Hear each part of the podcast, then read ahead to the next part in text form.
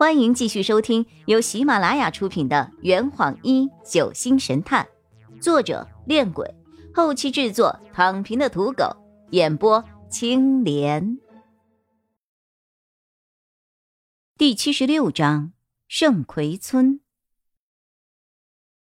穷山岭，通天别院。一个十八岁的小姑娘靠在二楼的玻璃护栏上。她穿着酒红色的晚礼服，手上端着一杯红酒，静静地看着一楼大厅里形形色色、互通有无的商人和高官们。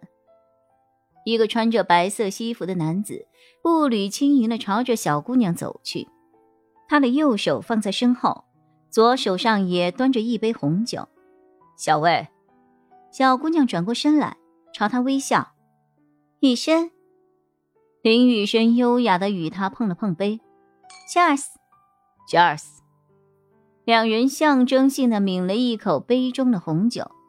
柴卫眉头紧皱，咽下口中的红酒后，立刻咳嗽了两声。呵呵，不会喝还拿着红酒装深沉呢？你还是换回果汁儿吧。柴卫露出了一个坏坏的表情，然后便将自己杯中剩余的红酒。倒进了林雨生的杯子里，林雨生也没有任何抗拒，反而故作绅士的说着：“要是我喝完这杯酒，柴小姐能否赏脸与在下跳一支舞呢？”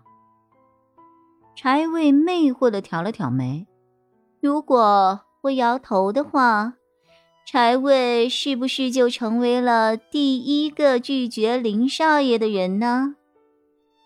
林雨生笑而不语，微微抬头，将杯中的酒一饮而尽。柴卫露齿而笑。林雨生将酒杯放在了护栏上，绅士的伸出了左手。柴卫轻轻的将右手搭在了林雨生的手上。当两个人正要走入舞池的时候，柴卫的身上突然传来了手机震动的声音。林雨生目瞪口呆的看着柴卫从领口里拿出了一个翻盖手机，接通了电话。一阵亲密的手机交谈后，柴卫挂了电话，对林雨生一脸的愧疚：“哎呀，下一次再陪你跳吧。我房间里的那位正在到处找我呢。”林雨生很疑惑：“你还带了朋友来啊？”“对呀，从家里带来的。”非说要来看看大场面，柴卫朝林雨生抛了一个媚眼。那么，林少爷只好下一次再让你吃我的豆腐啦。林雨生松开了拉着柴卫的手，哈哈，那我下一次可要少喝一杯酒哦。他微笑的看着柴卫的背影渐渐远去。当柴未完全消失在走廊尽头的那一刹那，屋内的灯光全部熄灭了，整个大厅顿时陷入了一片黑暗之中。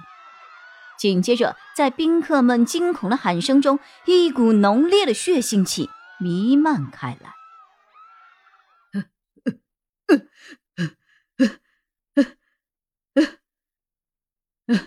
他惊恐的睁开了双眼，从床上坐了起来，但脸上的表情没有任何的变化。是梦吗？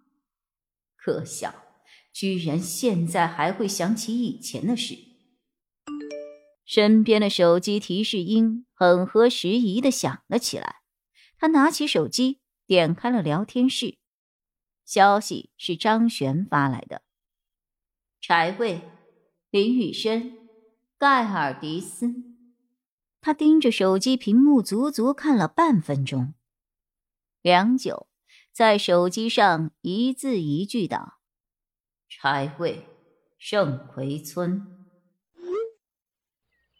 俗话说：“早起的鸟儿有虫吃，早起的虫子被鸟吃。”人对自己好不好，关键在于把自己当做虫还是鸟。我叫林雨涵。十八岁的女高中生，呃，现在应该是准大学生了。就在几天前，我度过了人生中最难忘的一个生日。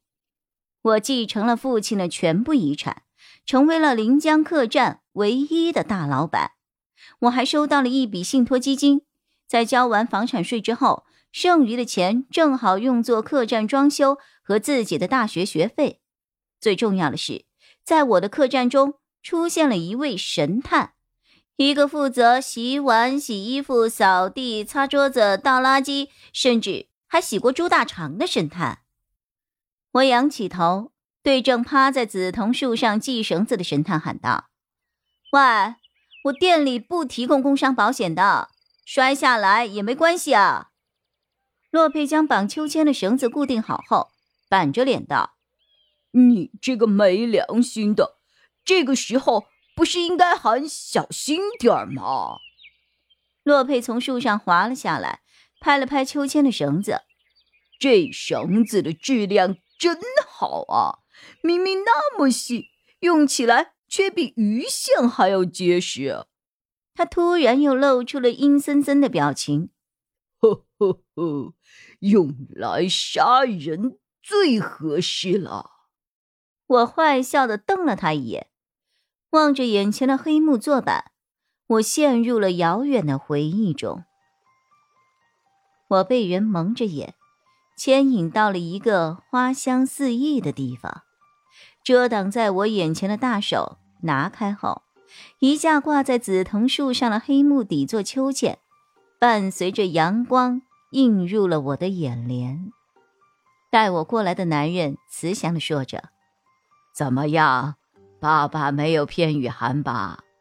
说了给你做一个秋千，绝不食言呐。”爸，从我跟你要秋千到现在，都过去四个多月了。爸爸的表情。略显尴尬，呃，所以爸爸才寻遍大江南北，找到了这块无比结实的雪山黑木，来帮你做了秋千呐，哈哈，放心，这块木头坚硬无比，底座更是做工精良，你坐在上面绝对不会摔跤的。十秒钟后。老爸的脸就被打痛了，我兴奋地跳到了秋千上。所谓乐极生悲，黑色秋千坐板因为我的用力过猛而发生了侧翻。因为这块黑木没有靠背，我又没有抓紧两边的绳子，于是我的后脑勺就跟地面来了一个亲密的砰。当时的我就捂着脑袋坐在地上，哇哇大哭了起来。这坛已经喝完了，呵，你猜出凶手是谁了吗？啊，老板，拿酒来。呃，更多精彩，请关注青莲嘚不嘚。